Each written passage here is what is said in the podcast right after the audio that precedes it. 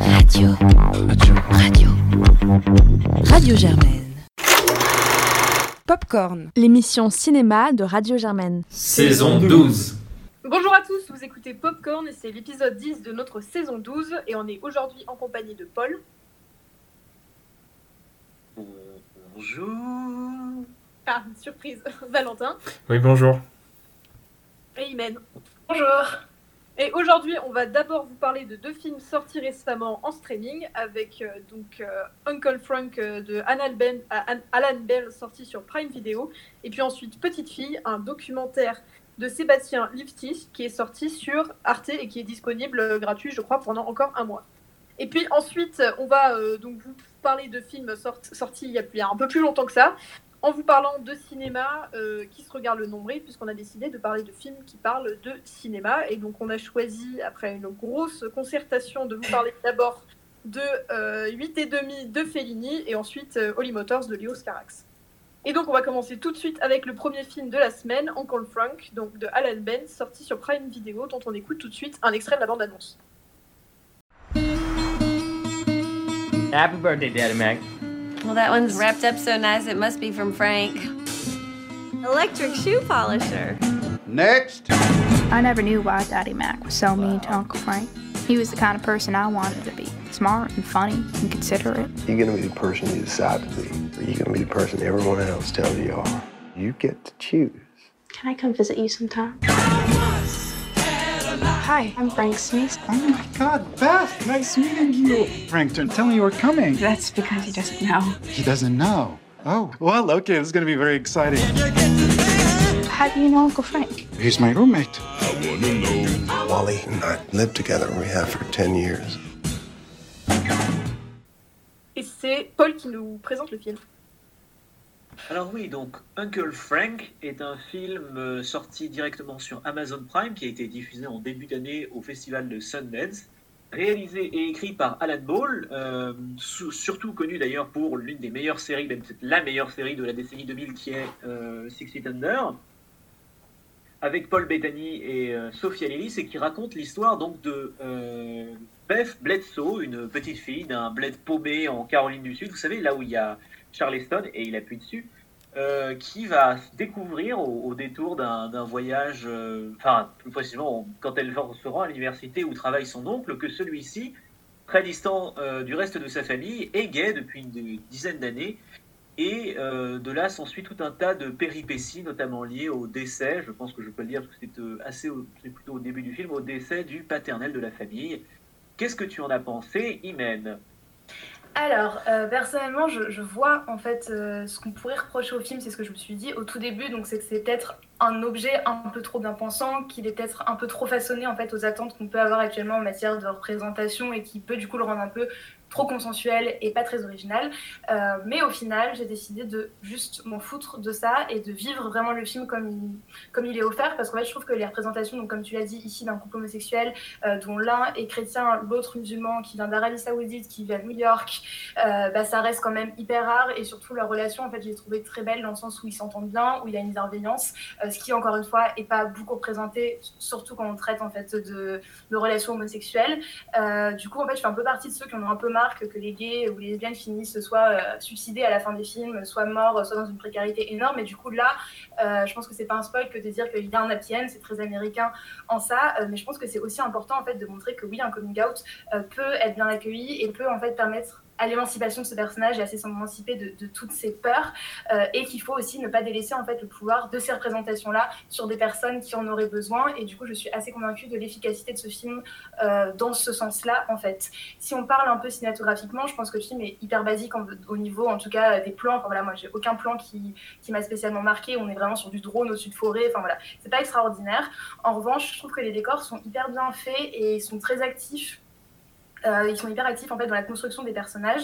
Et surtout scénaristiquement euh, j'ai apprécié en fait l'idée qu'il y ait ce personnage de Bess euh, qui du coup serve un peu d'intermédiaire au fait de raconter l'histoire de, de cet ongle cette histoire qui a longtemps été secrète. Et c'est la seule en fait qui va être assez ouverte et qui va chercher un peu à comprendre ça. Et ce que j'ai aimé en fait c'est qu'aussi les personnages ne sont pas du tout figés. Ils sont tous plein de nuances. Au début je me suis dit que Bess était un peu genre l'imbécile heureux un peu bon bras et au final ça, ça évolue. Et tous les personnages sont vraiment dans différentes mouvances comme le personnage du père, donc, comme tu as dit, qui meurt. Et voilà.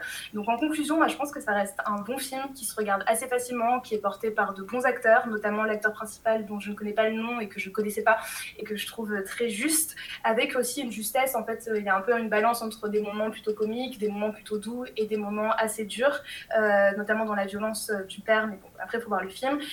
On s'entend sur le fait que ce soit pas le film du siècle, ni même de la décennie peut-être, mais après, euh, je pense que c'est un film qui fait, qui fait du bien et que pour tous les films Amazon qu'on a vus jusqu'alors, ça reste le meilleur de, de très loin. Quoi.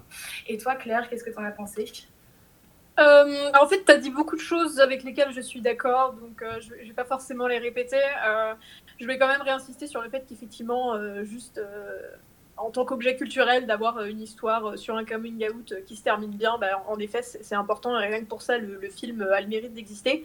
Euh, et aussi, effectivement, après tout ce qu'on s'est farci sur Amazon, euh, bah, globalement, c'est un petit euh, ouais, en fait, c'est une histoire qui est cousue de fil blanc. Euh, moi, j'ai pas regardé la bande-annonce, donc en fait, j'ai vraiment découvert le film. Par exemple, je savais pas du, je savais pas du tout que ça allait se transformer en, en road trip un peu initiatique comme ça a été le cas. Euh, mais c'est vrai que quand on regarde la bande-annonce, euh, vraiment tout est prévisible de bout en bout, du début à la fin. Euh, donc, donc voilà, c'est pas, pas dans son originalité, si ce n'est par son APN, encore une fois, qu'il qu se démarque. Malgré ça, moi, je vais revenir sur deux choses. Un que tu as déjà un peu abordé, mais c'est effectivement le jeu des acteurs qui va de pair avec l'écriture des personnages. Euh, parce que vraiment, on pourrait très vite euh, tomber dans euh, voilà, les bouseux du Sud versus, versus l'oncle qui allait partir s'émanciper à New York vers dans, dans une, pour aller dans un environnement beaucoup plus érudit, cosmopolite, qui discute de politique en fumant des pétards. Et, en fait, on, sent que ce, ces clichés, ils pèsent sur eux, mais d'un autre côté, les personnages, ils sont tellement attachants euh, ils sont, enfin, on y croit en fait. C'est vraiment pas des clichés. On sent qu'ils ont, qu'ils réfléchissent de manière propre, qu'ils ont tous une identité à eux, qu'on y croit. Ce qui fait qu'en fait, moi, j'ai passé un excellent moment. Euh, j'ai vraiment beaucoup aimé la relation qu'a Paul Bettany, euh, dont on a déjà parlé, qui décidément, avec le rôle qu'on lui a vu dans Margin Call, dont on a parlé il y a quelques semaines, et là dans un, rôle qui est aux antipodes de celui qu'il avait à ce moment-là. Donc c'est vraiment un, un, très bon acteur que j'aimerais bien voir dans d'autres choses. Mais en tout cas, la relation qu'il a avec son, son compagnon, donc euh, dont j'ai oublié le nom, mais qui est absolument solaire et qui, euh, enfin vraiment, on y croit à cette relation, on est attaché, elle nous porte tout, tout du long. Et donc, euh, donc globalement, voilà, moi j'ai passé un, un, très bon moment devant ce film. c'est plutôt bien écrit, assez finement, malgré le manque d'originalité de son histoire. Et effectivement, le fait de prendre le point de vue de cette nièce. Euh, qui est un peu naïve, mais qui d'un autre côté se défend bien et vraiment euh, pense par elle-même. Euh, moi, je trouve, du coup, ça a rapporté quelque chose de plus qui était assez bienvenu. malgré, malgré ça, j'ai quand même été assez gênée par la réalisation. En fait, il y a globalement deux choses qui m'ont gênée. globalement, la réalisation, enfin, c'est moche, quoi. Enfin, c'est non seulement c'est bateau, mais c'est bateau mal fait. Déjà, il y a un filtre sépia qui est hyper moche, alors que pourtant, comme tu l'as dit, il y a un travail sur les décors et sur les, sur les costumes qui est plutôt bien, qui est plutôt assez soigné. Et euh, donc déjà, le filtre sépia est super moche, mais surtout, il y a des, il y a des plans de cadrage que je n'ai pas compris. C'est-à-dire que des fois, il y a, il y a genre trois personnes qui discutent, et on ne comprend pas pourquoi, mais dans le cadre, il y a un des personnages qui n'est pas montré à l'écran, euh, qui est coupé. Donc euh, il y a vraiment un truc de euh, ça fait un peu téléfilm ou un peu juste absolument pas réfléchi et ça ça m'a ça ça un peu gêné euh, mais euh, et puis aussi sur la narration le côté du truc de flashback enfin globalement il y a, y a, l'enfance assez dure donc de l'oncle Frank qui est raconté par des flashbacks et là, pareil, pour le coup, c'était vraiment ça qui était prévisible, euh, qui était prévisible à mort globalement, et qui était, euh, qui était vraiment superflu. J'ai trouvé, je pense qu'il faisait déjà référence à ses souvenirs d'enfance dans, dans, l'histoire qu'on nous racontait au, temps présent, et je pense que ça aurait pu, ça aurait pu suffire euh, pour comprendre ce passif extrêmement lourd, extrêmement tragique qu'il y a entre cet homme et sa famille et son père. Euh, et là, je trouve que le fait de l'avoir montré, euh, je sais pas, c'était tellement fait de manière un peu cliché, un peu tire-larme et, et, et, appuyé que, que c'est quelque chose que, que j'ai un peu regretté. Euh, mais malgré tout, franchement, c'est vraiment un film dans lequel j'ai passé un, un, bon moment et qui, rien que pour son, son, son intention, et, et a, a, le mérite d'exister. Euh, bah, Paul, maintenant, je te, je te laisse la parole. Oui, bah, c'est un téléfilm de Noël, quoi. c'est oui, qu'est-ce que vous voulez que je dise d'autre? C'est un téléfilm de Noël qui est un peu malheureux, euh, c'est qu'on pouvait en attendre plus parce que justement Bull, qui a quand même écrit par ailleurs True Blood et, euh, et Six Feet Under, qui sont des séries assez sombres. Et, et quoi? American Beauty. Et en plus, il a écrit American Beauty. Donc c'est un type qui a écrit, certes, certes, ce sont des textes assez sombres, mais il n'empêche que ce sont des textes qui avaient une forme de mise. Et je trouve, par exemple, pour vous donner un autre exemple d'homosexualité de, de, dense écrit, ce qu'il avait fait avec le personnage de Michael C. justement, dans Six Feet Under, au, au, tournant de la décennie, offrait dans un même couple, en fait, assez heureux, entre guillemets, euh, entre eux. C'est-à-dire que la tragédie ne venait que des difficultés à s'intégrer dans la même communauté qu'il représentait déjà à l'époque euh, rurale américaine, euh, avait peut-être un poids plus puissant dans le fait qu'il ne aussi solaire qu'il pouvait être, il n'en faisait pas quelque chose d'idéal. Et je trouve que déjà, il retrouve une partie de ça dans la relation entre ces deux personnages, notamment celui de Paul Bettany, et enfin, la relation entre ces personnages qui sont Paul Bettany et, son compagnon, dont le nom m'échappe, mais que je retrouverai euh, peut-être d'ici là. Et effectivement, c'est un, c'est un film dont la réalisation n'a aucun intérêt. Euh, c'est tout en, tout en, on dirait une série télévisée, quoi. C'est tout en, oula, c'est tout en plan large. Euh, courte focale, euh, avec des espèces de distorsions absurdes sur les côtés pour des raisons pas très claires. L'image est, trop exagérée. Euh, J'ai quelques difficultés aussi, je trouve, avec certains. Ben justement, je trouve que je ne vois pas totalement les nuances que vous voyez dans, dans, ces personnages. Moi, je les trouve assez caricaturaux, justement. Et d'autant plus caricaturaux que, euh, effectivement, ces flashbacks complètement absurdes, racontés dans l'excès le plus total, qui aurait pu avoir une valeur, mais qui, comme le reste de la, réalisation n'a aucun travail, n'offrent pas grand-chose de l'histoire de Bethany, sont tellement tragiques, et effectivement, il y a des tragédies comme ça, je dis pas le contraire, et tellement en contraste avec l'espèce de retournement final du coming out qui certes est très plaisant, je dis pas le contraire, et ça fait un beau film de Noël encore une fois, mais euh, est tellement, en fait, au niveau de la psychologie de ces personnages, c'est vraiment c'est un déclic d'un coup qui n'a pas vraiment de sens, et d'autant plus qu'on ne comprend pas bien pourquoi cette famille, si elle fait un tel retournement, aurait supporté un type aussi odieux que celui qu'on nous montre, parce que l'autre truc terrible, c'est que le, monstre qui effectivement devrait être représenté comme un monstre n'est représenté finalement que comme un comme un personnage horrible. Et on n'a aucun moment où on comprend pourquoi qui que ce soit supporterait ce bonhomme. Et effectivement, je suppose que ça existe dans la vraie vie. Je ne vais pas dire, je pas dire que ça n'existe pas, mais justement dans les nuances du propos et dans des dizaines de nuances, il y a beaucoup de choses. Et je trouve effectivement que les deux interprètes principaux sont merveilleux. Et j'ai plus de mal avec la nièce que je trouve être un peu euh, Mathilda euh, sous stéroïde et avec un accent du Sud. Euh, mais je, je trouve qu'il y, y a, pas mal d'imperfections qui rendent le film moins puissant qu'il aurait pu l'être. D'autant plus qu'effectivement, je suis tout à fait d'accord avec vous que le fait qu'ils évitent cette espèce de tragédie complètement délirante qui tend à, à stigmatiser finalement plus qu'autre chose les, les amours homosexuels pour créer une espèce de, bah de, pour décrire une réalité qui existe par ailleurs, mais qui en fait empêche de d'élever la romance au-delà de, tout simplement une des, des, justement des individus condamnés par Dieu de façon assez euh, paradoxale. Et ça, je trouve qu'effectivement, il le fait bien. Donc, c'est un film qui fait des choses bien. C'est un bon téléfilm de Noël qu'on peut regarder avec une petite bière et, euh, et du, du popcorn et des amis et euh, sous un petit divan, du vent avec une couette, euh, un oreiller, son chien à côté, euh, tranquillement. D'ailleurs, moi, j'ai regardé le film avec mon chien et on est tous les deux très contents. Euh, mais malheureusement, c'est pas un film aussi marquant que ce qu'a pu faire ce monsieur avant. Et je pense que c'est aussi un film qui commence à être un peu daté. De la même façon, d'ailleurs, que American Beauty commence à être un peu daté en fait. Euh, je voudrais juste nommer du coup cet homme, donc le personnage c'est Wally et cet acteur s'appelle euh, Peter McDicey, que personnellement je ne Merci. connais pas. Voilà, c'est juste pour que son nom soit dit parce que je trouve que ça, enfin, voilà, son interprétation est très juste et qu'il apporte vraiment un plus au film quoi. Il est même meilleur que Paul Bettany en fait. Il est vraiment fantastique de bout en bout de nuances et euh, d'intériorité en fait, parce que il est effectivement extraordinairement solaire, mais justement c'est peut-être l'un des rares personnages qui arrive à, à montrer, à ne pas être juste une espèce de, il a, il a ce bon compromis entre l'absurde parodie de, euh, de, vous m'excuserez le terme, mais de la pédale heureuse et euh, quelque chose de vraiment puissant d'un vrai personnage et créer un vrai personnage de fiction euh, qui justement accepte cette identité de, de, très heureux, de toujours très positif, mais qui, le, qui montre que c'est aussi une façon pour lui de vivre avec cette situation, d'avancer et d'avancer de l'avant beaucoup plus que la majorité de ses personnages, qu'il reproche d'ailleurs à son compagnon à de nombreuses reprises tout en l'aidant. Et c'est un des, probablement l'un des, des personnages les plus émouvants qu'on ait eu euh, depuis longtemps. En tout cas, c'est peut-être le personnage le plus émouvant qu'on ait eu dans ces putains de films Amazon depuis qu'on commence à faire euh, des critiques, parce qu'on a eu que des navets avec des acteurs qui jouent n'importe comment et qui ont pas de personnage. Donc évidemment, ça, change. Mais voilà.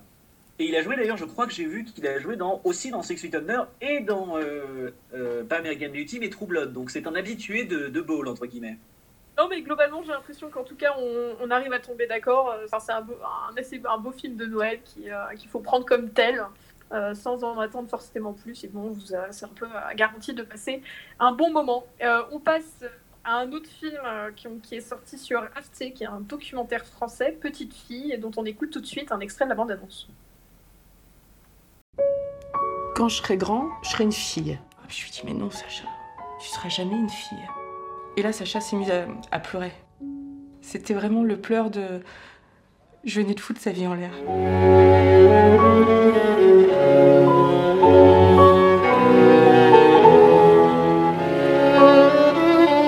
qu'elle est juste pas née dans le bon corps et c'est pas elle qui l'a choisi. Quoi. Quand je vois à l'école qu'on lui dit non, euh, t'es né en tant que garçon, t'es pas né en tant que fille, donc tu es un garçon. Et ça, je comprends pas. Les larmes aux yeux, c'est quand tu penses à l'école. Et c'est Imen qui nous présente le film. Oui, donc euh, Petite fille, c'est un documentaire de Sébastien Lifshitz euh, qui est sorti sur Arte là et qui peut-être, normalement, devrait avoir une sortie salle en 2021. Euh, donc en fait, on suit Sacha qui est né garçon mais qui est une petite fille et qui se dit et qui se vit en tant que petite fille depuis l'âge de 3 ans. Et du coup, on suit en fait sa vie au quotidien, le questionnement de ses parents, la place de ses frères et sœurs, ainsi que le combat en fait incessant que sa famille doit mener pour faire accepter Sacha en tant que petite fille. Et notamment, on suit beaucoup la, la mère de Sacha qui s'appelle Karine, qui mène un peu une lutte sans relâche euh, pour justement bah, faire accepter euh, sa fille au monde. Donc Sébastien Lifshitz, on le connaît notamment pour euh, Les Invisibles, mais aussi pour Adolescente qui est sorti cette année. Et donc ce film, Petite fille, a remporté déjà deux prix au Festival de Gand et un Hugo d'argent au Festival de Chicago. Paul, si tu veux commencer. Oui, oui, oui. Donc, je l'ai aussi vu avec mon chien d'ailleurs, qui est terriblement cinéphile, euh, et qui donc, euh, et donc effectivement, c'est un. D'abord, c'est qu'il faut dire, c'est qu'effectivement, c'est un excellent film. C'est extraordinairement bien fait, et malgré les, euh, les limites entre guillemets qu'offre le, format documentaire, c'est-à-dire la réflexion permanente du jeu de la caméra et de l'intrusion de la caméra dans la vie de ces personnages, personnages qui sont qui existent, et donc il doit créer un jeu plus ou moins disons, qui peut créer une forme de, de séparation presque plus puissante que si c'était un récit purement fictif. Et je pense qu'effectivement, euh, Lifshitz tire son épingle du jeu en étant le moins, entre guillemets, euh, apparemment prosélyte possible. Et évidemment, ce n'est pas, pas prosélyte, c'est un film qui est extraordinairement engagé, et c'est ça qui est important, mais qui est le moins euh, excessif possible. C'est-à-dire qu'il a, il crée très vite une relation très spécifique entre ce qu'il représente et son spectateur, et la maintient avec une très grande justesse, sans jamais partir dans l'excès, et, finalement, il nous permet de voir quelque chose qui, que de toute façon, on ne voit pas au quotidien, et qu'il est important de voir. Et c'est un sujet qu'il avait déjà développé à plusieurs reprises euh, dans son cinéma, dans ses documentaires, et qu'ici, il exploite avec beaucoup de justesse, avec beaucoup de puissance, et apparemment, ça a marché, puisque c'est un énorme succès d'audience. Euh, il a dépassé, je crois, le million 5 de spectateurs euh, sur Arte lors de sa diffusion. Euh, je pense que la mise en scène est une grande simplicité, mais en même temps d'une grande puissance sur la majorité des scènes, que euh, la représentation de cette petite fille est des plus justes tout simplement parce qu'elle n'essaye pas à aucun moment de lui faire dire quelque chose qu'elle ne dit pas, parce qu'elle passe sa vie à réfléchir justement, à dire très clairement qu'elle représente un point de vue, mais que c'est ce point de vue qu'il faut écouter. Et c'est là où je pense que le film est le plus intéressant, c'est-à-dire qu'il ne se dit pas universel, mais il dit l'importance de ce point de vue pour l'universalité de la pensée. Et c'est là où je pense le film est à son plus juste. Donc c'est très beau, très émouvant, on en pleure des larmes et des torrents évidemment. Euh, c'est très court en fait, c'est très efficace dans sa narration.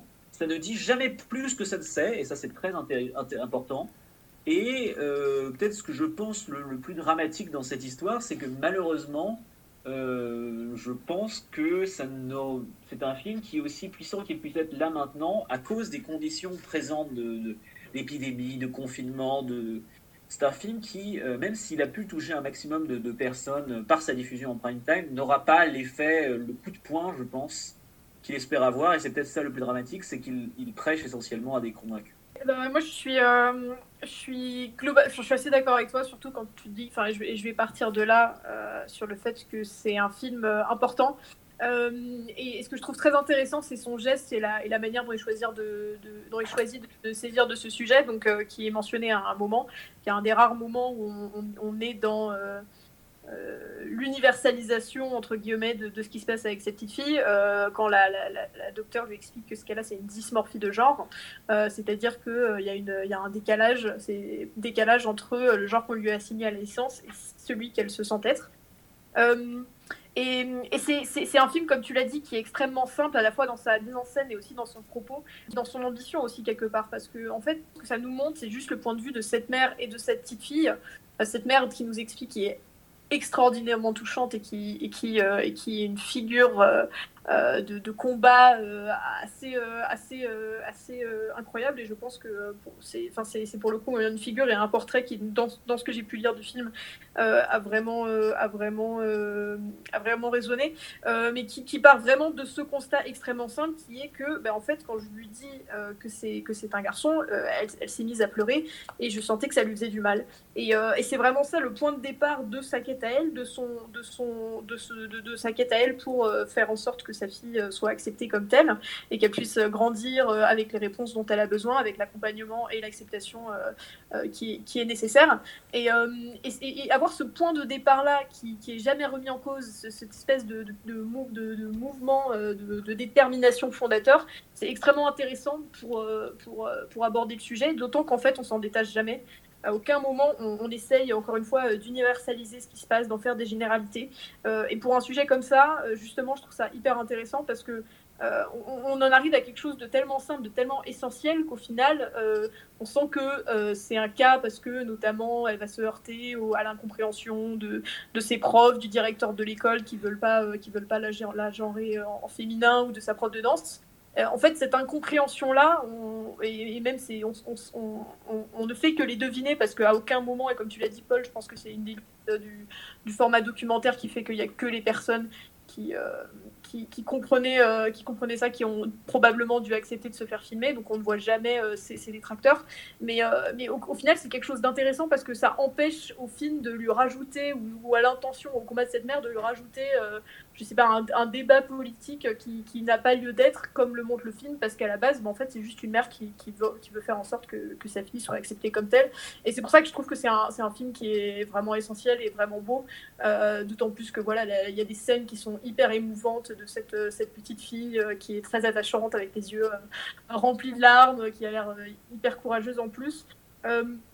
Et, donc qui est essentiel pour commencer à s'intéresser au sujet, pour partir d'un point de vue qui est hyper simple, d'un sim- d'un simple constat qui n'est pas politique, qui va pas direct dans la tentation de vouloir en faire des généralités, et, qui peut-être au final va laisser avec plus de, questions que, de réponses, mais, mais qui pour ouvrir un sujet, commencer à s'y intéresser est assez salutaire. Euh, Imen, je crois que tu l'as bien aimé aussi. Oui, euh, bah en fait, j'ai un peu, je sais pas si vous avez déjà ressenti ça, mais quand on aime vraiment beaucoup un film, du coup, on a presque de la fierté de se dire yes, ça marche, ouais, les gens aiment, et du coup, je suis trop heureuse en fait qu'on en parle comme si c'était moi qui l'avais réalisé, tu vois, alors qu'en soi, je, je n'ai rien à faire là-dedans. Mais du coup, moi, je l'ai vu euh, à Bordeaux au, à un festival, et ça a été un peu une claque parce que, euh, bah, déjà, depuis adolescente, moi, j'ai vraiment une passion qui s'est développée pour son cinéma euh, que je considère tellement bienveillant. Enfin, je pense que c'est le mot d'ordre en fait de la filmographie de Sébastien Lufit, c'est qu'il y a une bienveillance qui est assez extraordinaire et c'est du cinéma qui est profondément humain et qui est surtout important. Et quand je suis sortie de la séance de petite fille, j'ai eu un peu ce truc de, d'envoyer des messages à tout mon entourage en disant mais il faut absolument que vous alliez voir ce film quand il sort. Euh, et du coup, c'est vrai que là, tu m'as fait me questionner, Paul, sur le fait que peut-être le film prêchait un peu des convaincus parce que c'est Arte, euh, parce que probablement que les gens qui vont regarder ce film là maintenant, faire la démarche d'aller voir ce film, sont déjà peut-être un peu éveillés sur, euh, sur ces thématiques-là. Euh, mais après, moi, j'ai juste envie d'un peu de faire part de mon expérience personnelle. Je sais que, euh, par exemple, euh, tout à l'heure, je parlais un peu de la force de la représentation des films, euh, et je sais que Girl, je ne sais pas si vous l'aviez vu, alors ce film pose plein de problèmes euh, au niveau de la représentation notamment de l'acteur, qui est un, un homme cis. Euh, mais bref, en tout cas, ce film, quand je l'ai vu, j'avais 16 ou- non, j'avais 18 ans, et bah, ça m'a fait juste réaliser une chose simple, c'est qu'en fait, je n'avais jamais conscientisé le privilège j'avais d'être épanouie, d'être heureuse et d'être bien dans mon genre depuis, euh, depuis ma naissance en fait. Et je m'étais jamais posé la question euh, de est-ce que je suis bien là? Et du coup j'avais rendu compte en fait de la souffrance que ça pouvait être pour certaines personnes de ne pas être dans le bon genre et de toute voilà, la pression sociétale etc. Et ça je ne l'avais pas réalisé et du coup c'est un film qui me l'a fait réaliser et je reste assez convaincue en fait que Petite fille de Sébastien Lifshitz peut vraiment avoir une importance capitale euh, parce que, comme vous l'avez dit, il y a aucun, comment dire, c'est un documentaire. Donc du coup, on cherche pas, il n'y a pas de misérabilisme dans le film, on cherche pas du tout à faire des moments émotion parce que l'émotion, en fait, elle est là parce que cette femme, elle est héroïque. Enfin vraiment, j'emploie le mot,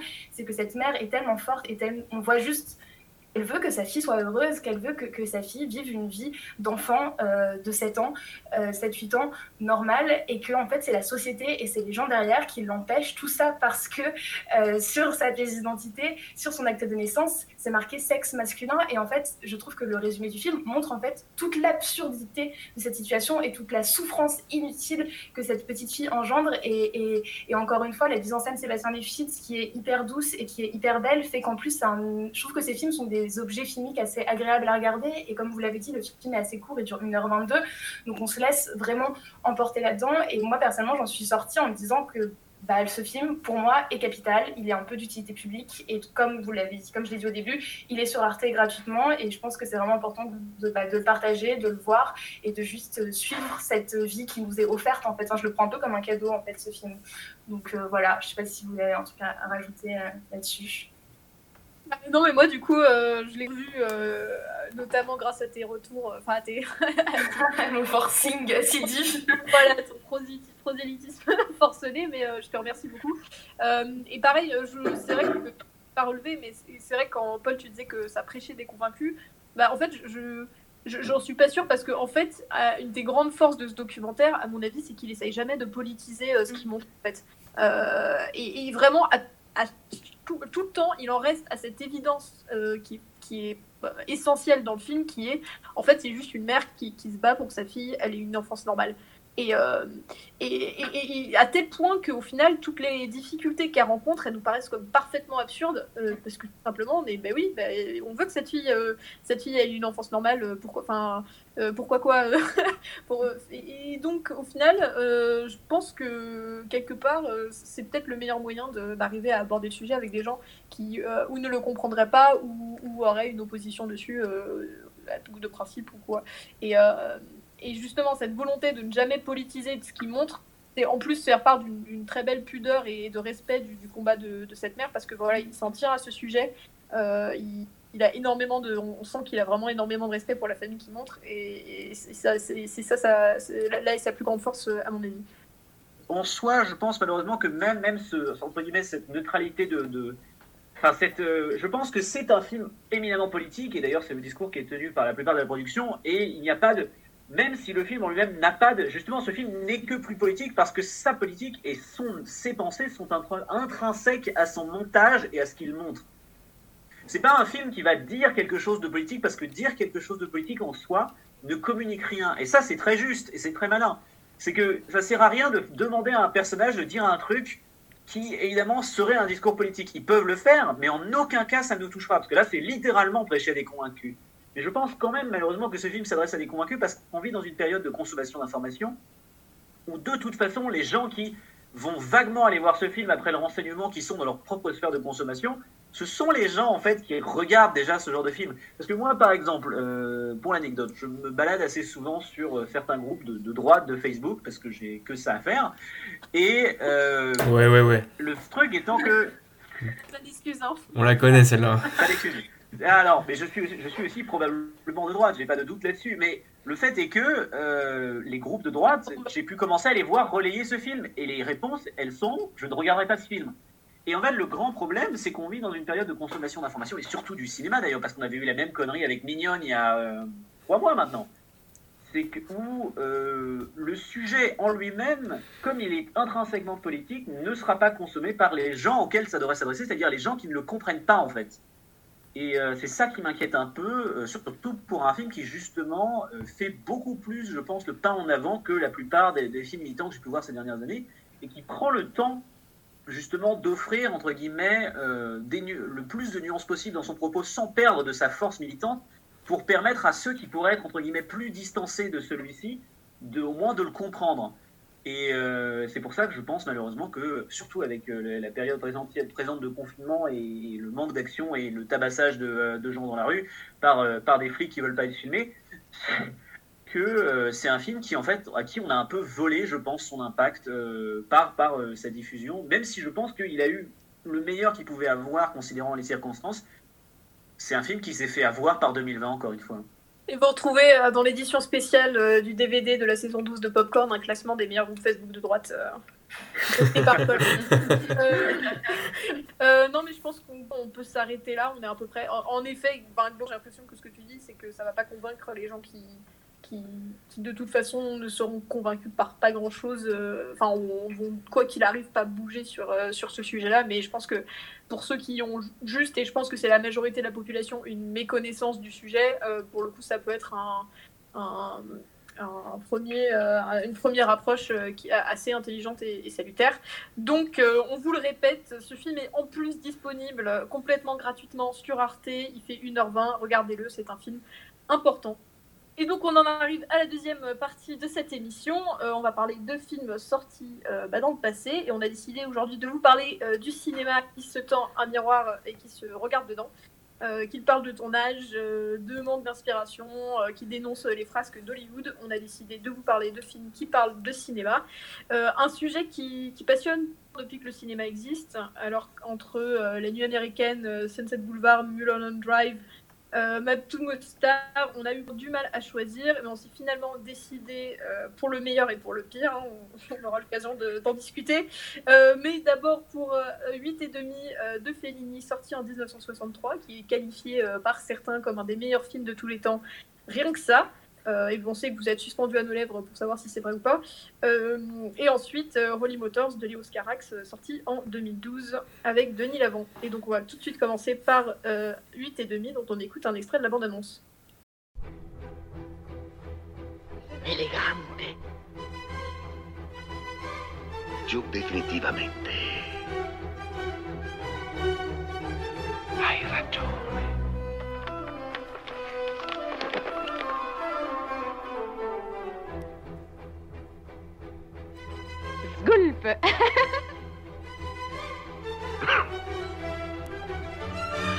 Guido.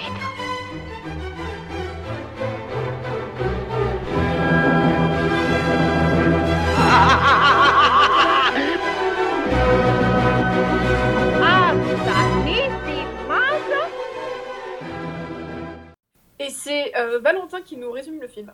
Oui, eh ben, comme tu l'as dit, 8 et demi, c'est un film de Federico Fellini qui est sorti en, 1963 euh, avec dans le rôle principal euh, Marcello Mastroianni.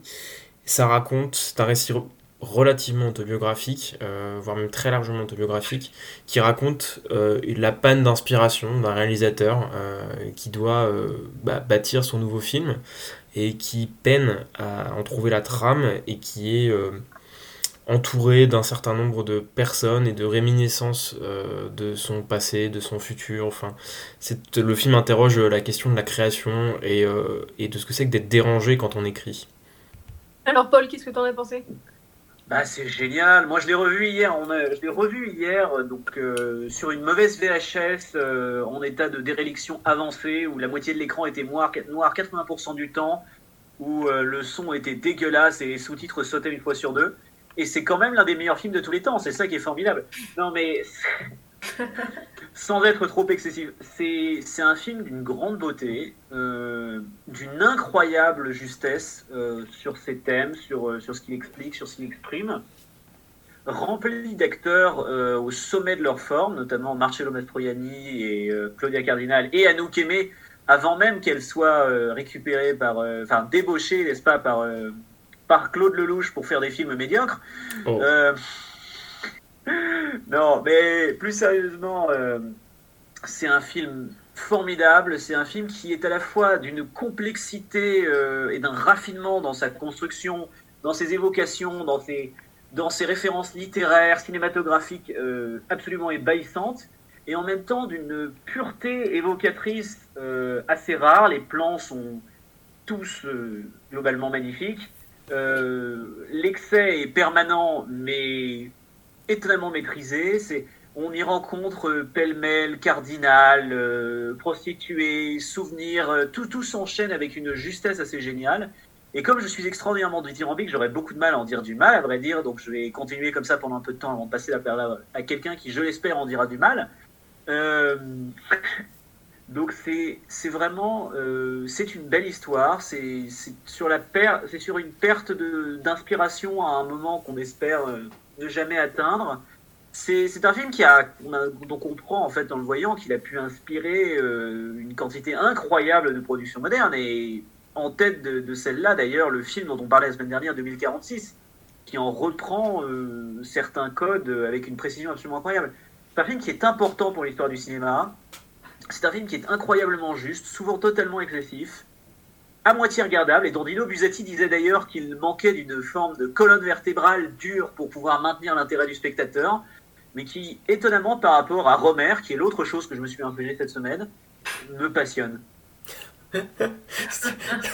J'aime beaucoup la manière dont tu, juste très gratuitement tu dis du mal d'Eric Romer, vraiment. C'était facile. Mm. En même temps, c'est formidable aussi, Romer. Ah bah. Pas, déconner non plus. Ça transparaissait pas. Donc toi, par exemple, Valentin, qu'est-ce que tu en as pensé? Ben, moi, je vais avoir beaucoup de mal à en dire du mal comme du bien, c'est un de mes films préférés. Euh, tout court, en fait. Euh, donc, c'est toujours très compliqué dans ces cas-là de parler d'un film de manière euh, juste. Euh, c'est un, un film qui me, je pense, me parle profondément parce que, au-delà de la question de, de la création, qui est la question centrale, c'est, ça raconte en fait la, une crise de la quarantaine, cinquantaine, euh, que sais-je. Euh, c'est un personnage qui navigue un peu entre deux eaux parce qu'on a du mal à le situer. Euh, mais, mais ça raconte en fait un homme qui, au bout d'un moment, au bout d'un- d'une succession de créations, d'une succession de rencontres, d'une succession d'histoires, se pose la question de ce qui lui reste à vivre, en fait, très foncièrement. Parce qu'il est brouillé, il, est embrouillé avec sa, femme, ça ne va plus, sa maîtresse l'exaspère, son travail ne fonctionne plus, enfin il n'arrive plus, il est devenu incapable d'écrire. Et, euh, et il est du coup perdu, et les souvenirs de son père mort le l'assaillent, enfin il y a, beaucoup de séquences, et c'est, il est tenté par... euh, c'est un film qui porte énormément sur le fantasme, en fait, euh, le fantasme de ce qui pourrait exister, ce qui pourrait sauver, en fait, le fantasme de l'absolu. Et il y a un acte de, de foi un peu désespéré qui, qui ressort du film et qui se porte sur plein de choses. Il y a une séquence notamment au milieu du film qui est absolument mémorable où, euh, euh, c'est une sorte de rêverie où il imagine euh, dans une espèce de grange ou de grande maison à la campagne toutes les femmes qu'il a aimées dans sa vie en fait. Et il s'imagine qu'il aurait une sorte de harem voilà perdu au milieu de la campagne et qu'il serait le roi et, et à la fois l'homme de maison et en même temps un enfant chouchouté. Bref il y a une espèce de, fantasme de retour à une naissance et à un, à un bonheur original qui est absolument bah, je trouve que c'est ravageur en fait, euh, parce que euh, Fellini parle de lui, parle de ses propres angoisses, et, euh, et moi ça m'a énormément marqué, je pense que c'est un sentiment qui est un peu universel. Et au-delà de ça, c'est un film qui est formellement et, révolutionnaire, qui se base beaucoup, qui, enfin, qui hérite bah, en, grande partie de, bah, de l'image néo-réaliste italienne hein, sur, sur plein de choses, mais qui en même temps y, a, y inscrit une forme de formalisme. Je trouve que Fellini est jamais meilleur dans aucun de ses films euh, que dans celui-là pour créer des, des moments de, de flottement absolu. Il y, a des, il y a des grâces absolues permanentes. Ça passe par le cadrage, ça passe par les focales notamment. Euh, parce que notamment au début du film, il y a, les personnages nous sont présentés euh, les uns après les autres avec des, des très grands angles, ce qui fait que pour certains visages, ils sont un peu déformés, mais en tout cas, ils ont l'impression qu'ils nous sursautent au visage. Y a et, et les visages des femmes notamment sont, sont magnifiquement, magnifiquement mis en scène. C'est un film qui, qui instaure des grâces permanentes et c'est un film que j'ai vu, que je vois toujours en flottement, qui coule et, que, qui vraiment a une matière. euh, Justement, moi, tu parlais de la, colonne vertébrale qui n'a pas de colonne et ça me va très très bien.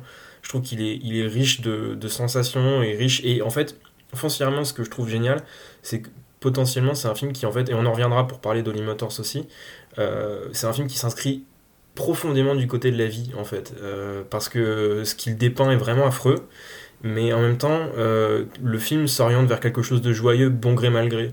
Et, euh, et je trouve que c'est absolument sublime en fait. C'est un film qui voilà, me laisse euh, pantois à chaque fois que je le vois. Et, qui au fur et à mesure des visionnages prend de l'ampleur dans mon esprit, ce qui n'est pas le cas pour beaucoup d'œuvres. Donc pour tous ceux qui ne l'auraient pas vu, je pense que c'est même pas une recommandation en fait. Je pense que toute personne qui s'intéresse au cinéma et à ce qu'on peut faire avec une caméra, est ce qu'on peut raconter avec des images, parce que tout passe par l'image foncièrement, ben, devrait voir, devrait voir 8,5. Euh, oui, bah moi je l'ai vu aussi du coup. Et en fait, euh, c'est pas très compliqué. J'ai écrit euh, 8,5 peut se résumer en un mot grandiose. Euh, voilà, je pense que ça, ça, conclut un peu le truc. Je l'ai vu deux fois, donc je l'ai vu ce matin. Et la dernière fois que je l'ai vu, c'était en salle. Euh, donc c'est un luxe aussi de pouvoir avoir du Fellini sur grand écran. C'était au Champeau. Et je me souviens qu'en fait, ce jour-là, j'étais fatiguée. Et du coup, je m'endormais. Et en fait, j'avais la haine de m'endormir parce que j'avais tellement conscience que j'étais face à un chef-d'œuvre que du coup, genre, je me réveillais, mais dans un énervement de me dire Ah, t'as dû louper 3 minutes du film. Donc là, j'étais hyper heureuse de pouvoir le revoir dans son entièreté. Et en fait, c'est juste impressionnant euh, parce qu'en fait, c'est une histoire qui parle, comme tu l'as dit et comme vous l'avez dit, du vide, un peu de la page blanche, mais qui est présentée dans un tumulte permanent. Euh, donc ça fait que le film en fait n'est qu'une recherche du silence, mais qui ne viendra jamais dans le film, et euh, que tout le monde parle, hurle, chante, personne ne s'écoute, c'est du bruit permanent, c'est de la danse, c'est de la musique.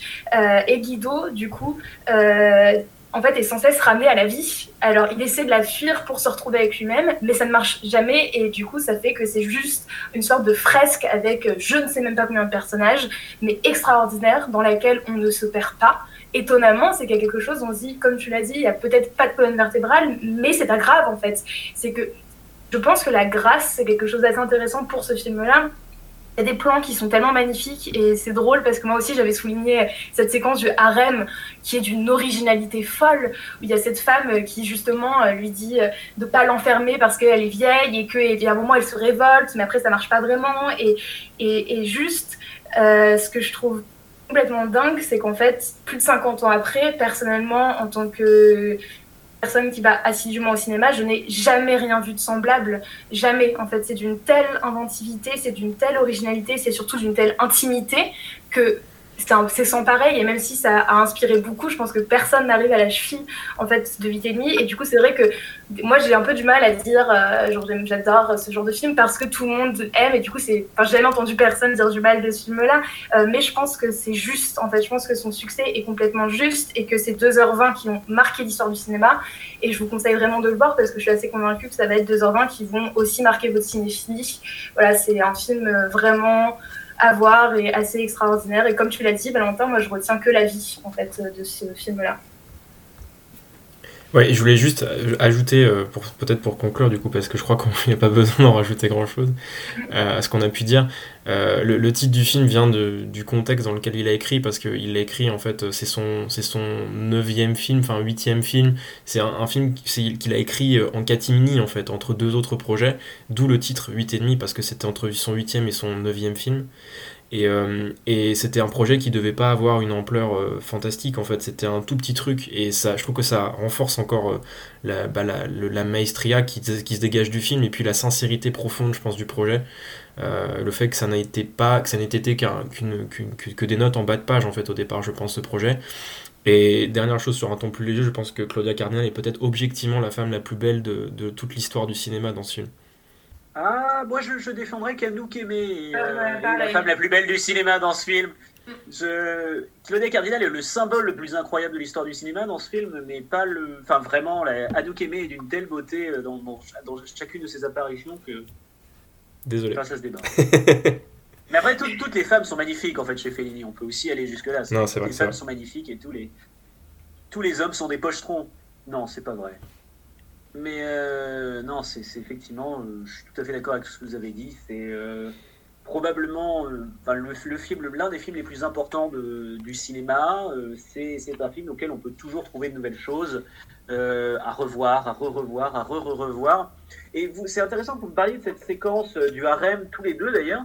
Parce que cette séquence, je la trouve incroyablement sombre par ailleurs. Je pense que c'est peut-être l'une des plus horribles du film qui se termine par un long monologue absolument abominable justement d'Anouk Aimé.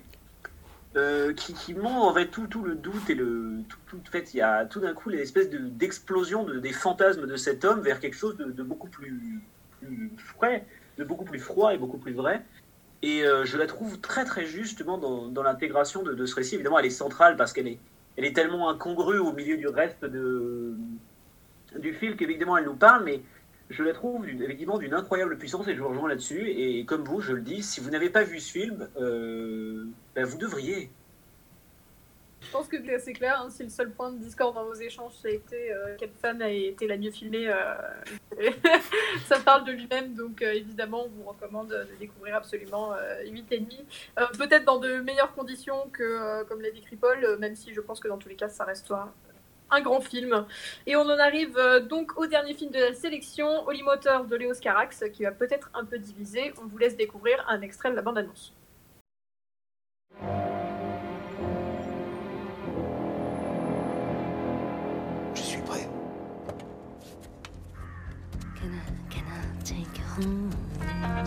Can I take you home? There's no Jimmy. Beauty. Harry. Beauty. Harry. Can I take you home? Can I, can I take you home? Harry, he's disgusting. So weird. He's so weird. Can I take you home? Can I take you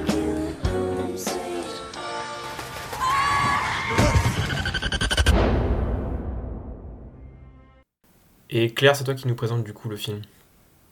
Oui, alors euh, donc euh, c'est un film de Léo Scar qui est sorti en 2012, euh, 15 ans après son, dernier film Paula X qui était sorti en 99, euh, et qui nous raconte euh, l'histoire, enfin, lui parlait de colonne vertébrale tout à l'heure, je pense qu'on aura l'occasion d'en reparler dans ce résumé, mais pour essayer de donner une idée de ce que ça raconte, c'est l'histoire de Monsieur Oscar, qui est un homme donc euh, qui qui sillonne euh, dans une limousine euh, la ville de Paris et qui va chaque fois en ressortir en, jouant un personnage différent. Et donc voilà, le film, le film s'organise autour de ces, de ces petites scènes.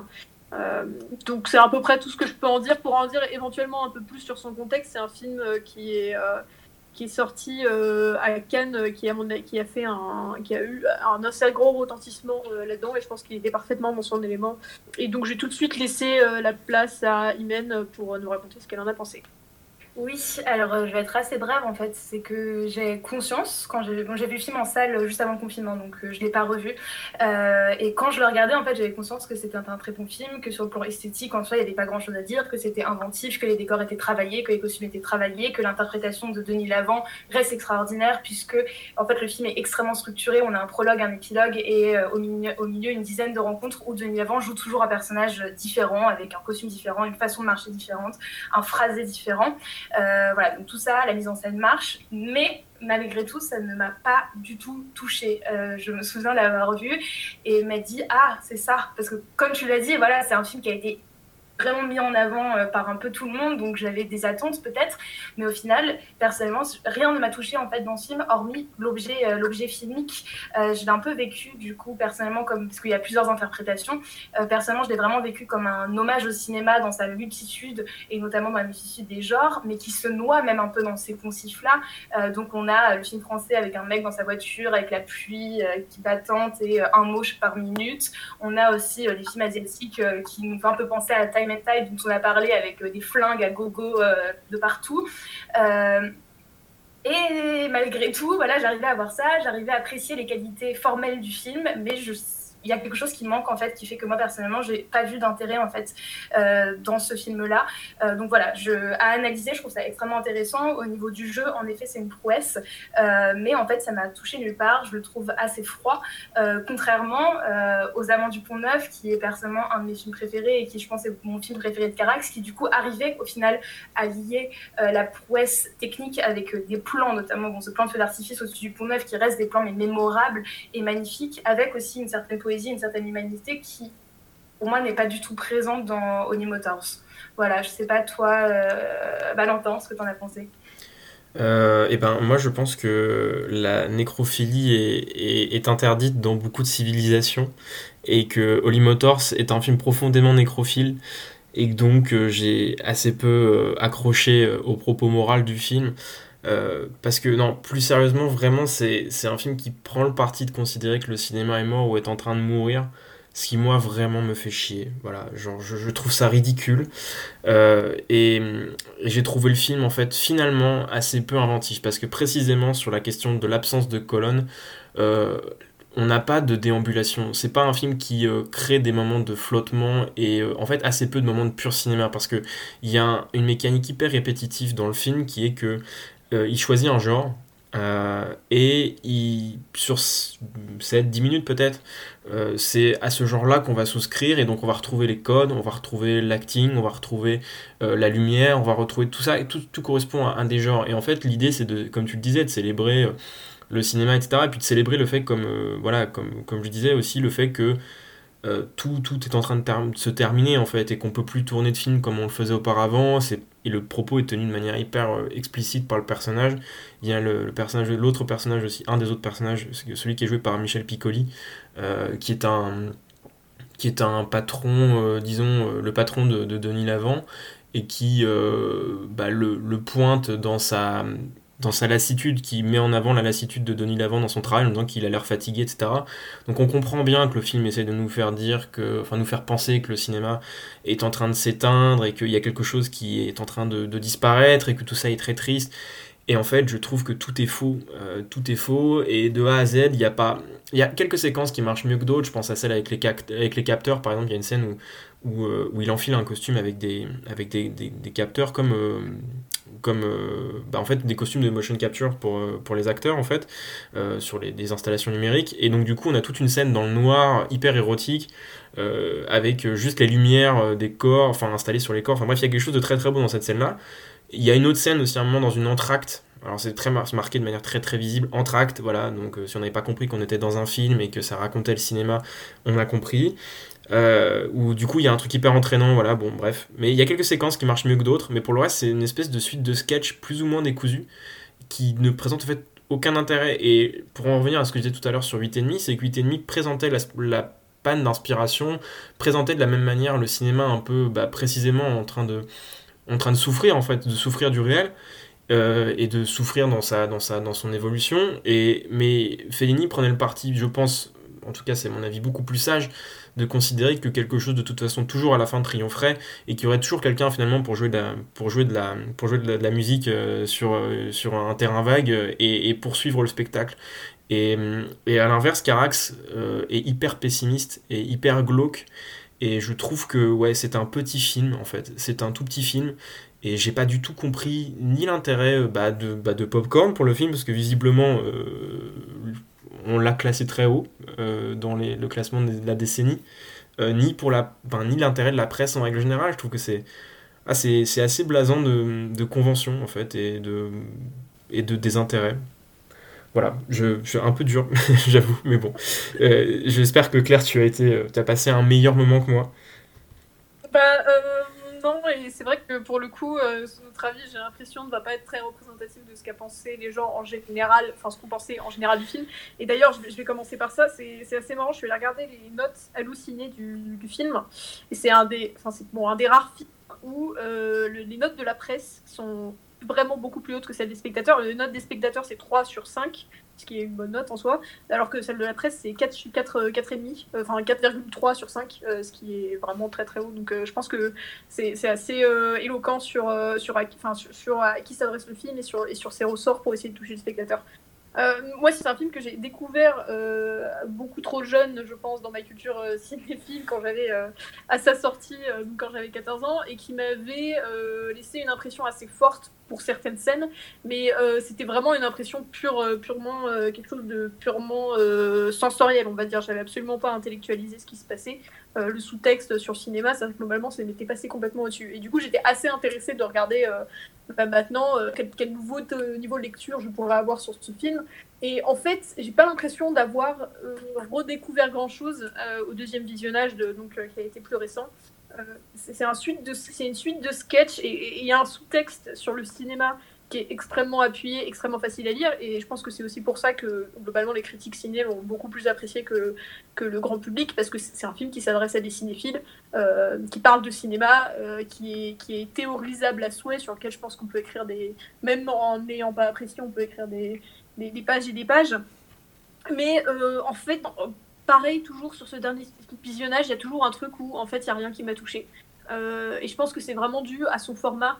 parce qu'il n'y a, pas vraiment d'identité propre, on va dire, dans, le film, de, comment dire, de, fil directeur émotionnel.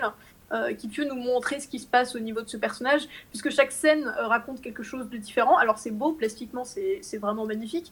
Euh, il y a des plans qui sont qui, qui, qui d'ailleurs sont, sont un peu restés, qu'on peut voir ressortir assez, assez régulièrement, qui sont, comme tu l'as dit, qui très beaux, notamment effectivement la scène motion capture Avatar dont tu as parlé Valentin. Mais euh, émotionnellement, il n'y a rien qui me touche dans ce film. Et euh, en plus, ça m'intéressait pas spécialement d'essayer de théoriser, euh, de théoriser ce qui se passait, ce qu'il est en train de nous raconter sur le cinéma. D'autant qu'effectivement, le propos au final est assez décevant parce qu'il y a vraiment le truc hyper conservateur de on passe au tout numérique, le cinéma en salle, enfin voilà, un truc un peu vieux con qui fait que même cet aspect-là, moi j'ai pas envie de, j'ai pas envie d'aller le creuser. Euh, malgré tout, pour essayer de le sauver un peu, euh, c'est un film qui, est extrêmement dense, qui, raconte, qui essaie de raconter plein de choses, et je trouve qu'il y a quand même à certains moments une certaine forme de second degré qui fait que c'est pas non plus l'espèce de gros truc arrogant euh, qui pourrait en, en, surcroît être assez insupportable. Mais voilà, moi, ce qui m'a vraiment manqué, c'est cette, euh, cette espèce de, corps émotionnel euh, qui fait que, qui aurait pu m'attraper et me plonger dedans et faire que j'ai envie de, m'intéresser à ce qu'il raconte en, dans, avec une lecture très premier degré comme avec une lecture de sous-texte. Et, euh, et là, je l'ai retrouvé bizarrement qu'à la dernière scène, quand c'est, sans rien vous spoiler, des voitures qui parlent entre elles. et en fait, c'est le moment qui m'a le plus touché. Alors, même que ce qu'il raconte euh, quand on essaie de l'analyser, est assez, euh, est assez euh, comment dire, cliché sur le cinéma qui se meurt. Avant, juste avant cette scène-là, précisément sur les, une des dernières scènes, il y a en fait aussi une autre lecture qui est apportée par, par Carax, je pense, c'est que il met en scène en gros un peu le, le, film dérape un petit peu de son, de son, de sa, de son programme, c'est-à-dire qu'il y a une rencontre un peu fortuite et du coup, ça nous met dans la position de considérer que le personnage central n'est plus en train d'exécuter ce qu'il était censé exécuter tout au long du film, et qu'il se passe quelque chose de vrai, en fait, et qu'il est plus en train de jouer, justement, qu'il est plus en train d'être cet acteur-là qu'on a, qui, qui campe des, rôles euh, à tour de bras. Sauf qu'en fait, on se rend compte que tout est fake aussi dans cette rencontre-là. Et du coup, il y a aussi une lecture qui est. Moi, c'est ça où moi, ça m'a vraiment agacé. C'est-à-dire que c'est pas juste une note maladroite euh, au cinéma. Euh, d'ailleurs, pour la petite anecdote, il était obligé de tourner avec des caméras numériques parce qu'il n'avait pas le budget pour tourner en pellicule. Donc peut-être qu'il était un peu frustré hein, de, de, ça, j'imagine. Mais ça souligne quand même le grand paradoxe qu'il y a à faire des films pour raconter que les films sont morts. Mais bref. Euh, il y a la dernière scène, justement, une des dernières scènes qui.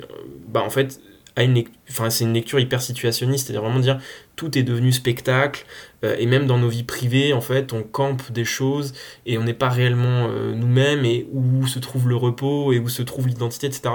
C'est, je trouve que c'est d'une bêtise confondante, mais bref, voilà, peu importe. Ouais, et puis paradoxalement, euh, je trouve qu'en fait, ça vide complètement d'intérêt le, geste, on va dire, artistique de vouloir créer quelque chose de créer un discours qui ait une certaine euh, positivité euh, quand on est juste dans le truc de, de effectivement, comme tu l'as dit, avoir ce discours bah, un peu, encore une fois, moi j'ai trouvé de, petits malins nihilistes, quoi, qui, qui pour le coup ne respectent plus que ça. Paul, je crois que tu l'as vu, mais il y a longtemps, est-ce qu'il y a des choses quand même que tu as envie d'ajouter? Je ne fais pas le défendre d'abord parce que je m'en souviens assez mal et que j'avais pas passé un mauvais moment en le regardant parce qu'effectivement il y a certaines scènes qui sont assez divertissantes. Denis Lavant, il est toujours assez fantastique. La discussion, effectivement, faussement euh, libre avec euh, Kylie Minogue en, comédie musicale est assez sympathique. Euh, je me rappelle avoir bien aimé la scène finale par ailleurs. Mais c'est vrai que c'est un, c'est un objet extrêmement parnassien en quelque sorte dans ce qu'il propose et qui du coup en fait n'avance pas et n'essaye pas d'avancer d'ailleurs. Et euh, en même temps, je pense que ça dépend aussi du. Je pense que Léo Scarax, euh, il a passé 10 ans à le faire, mais il est quand même totalement imbu de son propre statut de d'enfant terrible du cinéma français et de ses malédictions abominables qu'a été qu'ont touché ses films précédents et que ça le bloque en fait euh, sur plein de, de points. J'ai bien l'impression que ça le bloque et que oui, il s'enferme un peu là-dedans et ça donne pas grand-chose quoi. Mais euh, encore une fois, mes souvenirs sont assez vagues, donc je ne vais pas me lancer dans un grand débat maintenant, euh, surtout que je vois que vous l'avez revu et qu'il est encore frais avec euh, une haine profonde. Et je pense que c'est assez sympathique parce qu'effectivement, on a été tous très consensuels sur le fait que c'était un film génial à l'époque. Et que c'est bien, de, avec le recul, de dire que peut-être qu'on s'est un peu excité sur rien et que si ça se trouve, c'était pas si bien que ça.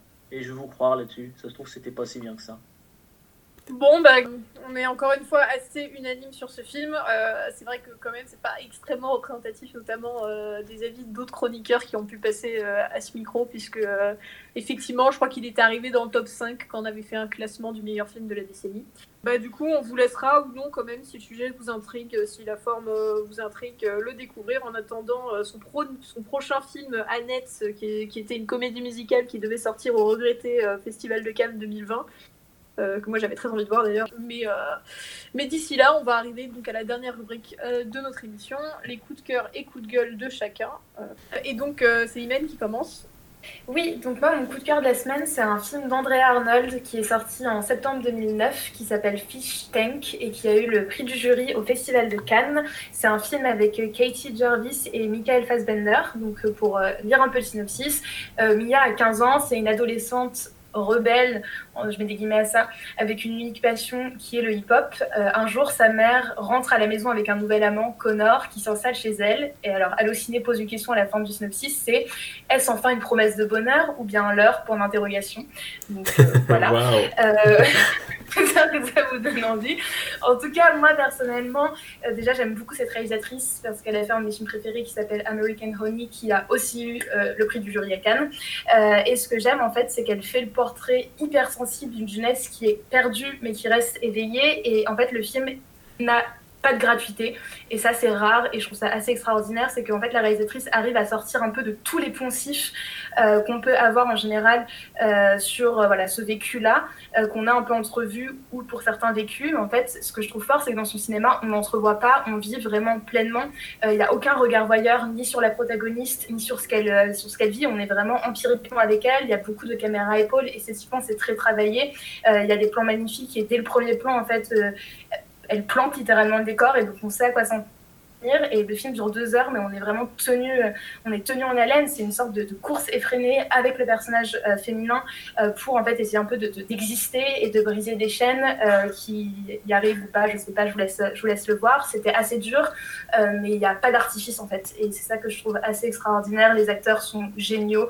Michael Fassbender est extraordinaire dedans et cette jeune actrice qui a fait que ce film est aussi assez dingue. Et ce que j'aime beaucoup aussi, c'est que euh, y a beaucoup de films où il y a un peu des thèmes musicaux. Et là, c'est euh, California Dreaming euh, de Bobby Womack qui revient. Et c'est hyper plaisant à voir. Et c'est un film juste profondément humain.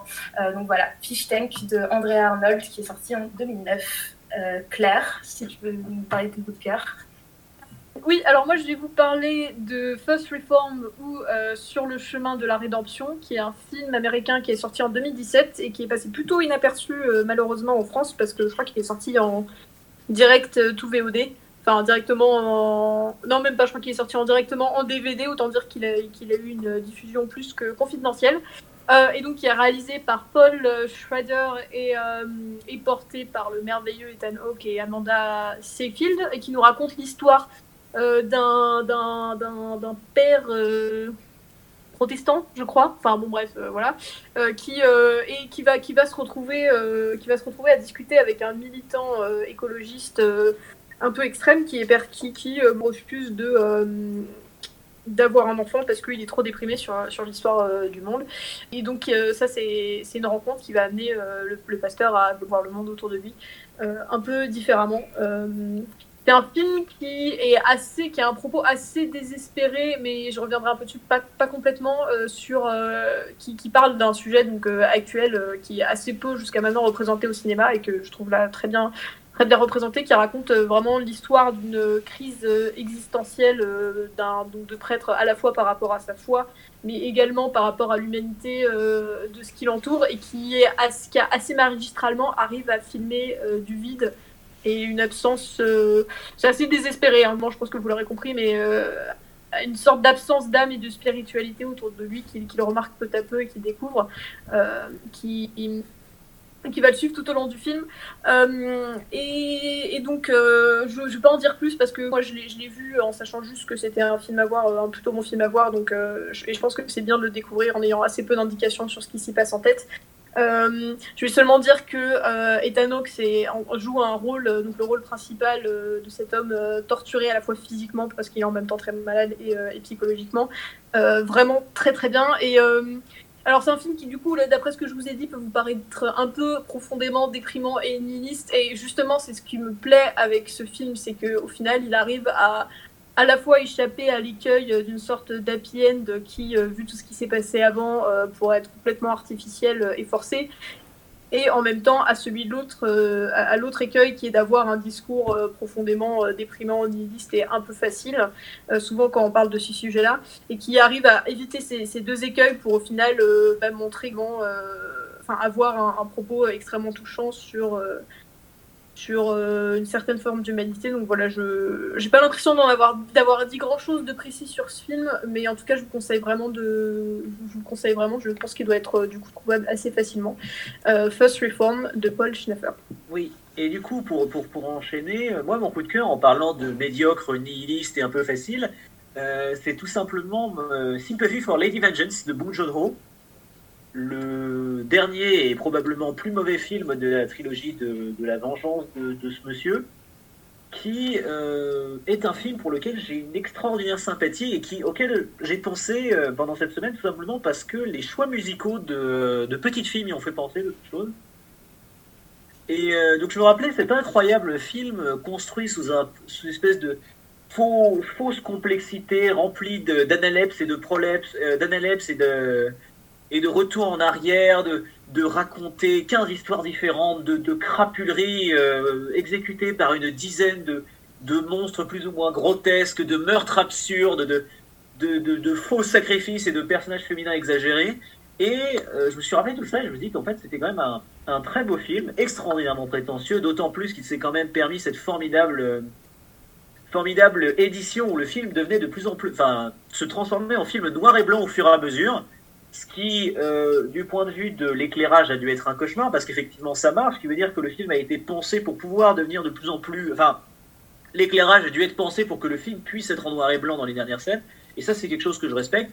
En général, j'aime beaucoup le cinéma de Bong Joon-ho pour de très mauvaises raisons, parce que je pense que c'est un cinéma d'exploitation dont c'est ce qu'il a de plus génial. Et même ses films les plus intelligents et plus raffinés, j'ai envie de dire les, premiers JSA ou, même, euh, même Old Boy dans quelques limites, sont à ses limites. Même First, qui a été acclamé par la critique et qui est un film absolument débile, mais absolument formidable à voir, regorge d'idées de mise en scène. Donc j'ai envie de vous conseiller cinéma de Bong Joon-ho, mais aujourd'hui je vais me contenter de vous conseiller Sympathy for Lady Vengeance qui euh, est un film que j'aime beaucoup et qui a probablement une merveille, qui offre pour le coup une très belle conclusion à- aux propos qu'il tenait dans les deux précédents, à savoir Memories, euh, enfin Sympathy for Mr. Vengeance et euh, Old Boy. Donc voilà, ça, ça va être. Old Boy, c'est par Chang-Woo qui me semble, hein, c'est pas Bong Joon-ho. Oui, oui, euh, non, non, c'est en fait tout, tout ce que je vous conseille est de, par, euh, par Park Chan-wook et pas Bong Joon-ho. J'ai inversé les deux noms pour, euh, pour une raison terrible, mais j'ai bien un lapsus, c'est bien que du Park Chan-wook. Sinon, ça ne marche pas. C'est pas du cinéma d'exploitation, Bong Joon-ho. Park Chan-wook, c'est un formidable cinéma d'exploitation. Je vous parle de Mademoiselle, de First, de JSA, je ne vous parle pas de Bong Joon-ho. C'est, c'est, c'est- on recommence. Enfin bref. On verra au montage. Mais non, je- effectivement, c'était un lapsus. Je vous parle de Park Chan-wook, qui est un réalisateur pour lequel j'ai presque plus de sympathie que Bong Joon-ho, en fait. Bon, eh bien merci, c'était extrêmement confus, mais euh, C'était confus, incompréhensible, et je pense que c'est à peu près l'image du film. ben, impeccable, bravo, ton office. Oh la pirouette. rempli. Mm. Euh, ouais, pas mal. Euh, bon, bah du coup, euh, sur ce, on espère que ça vous a donné envie de voir des films. Pour une fois qu'on parle euh, de films euh, de sortie récente pour en dire un peu près du bien, euh, c'est pas trop mal.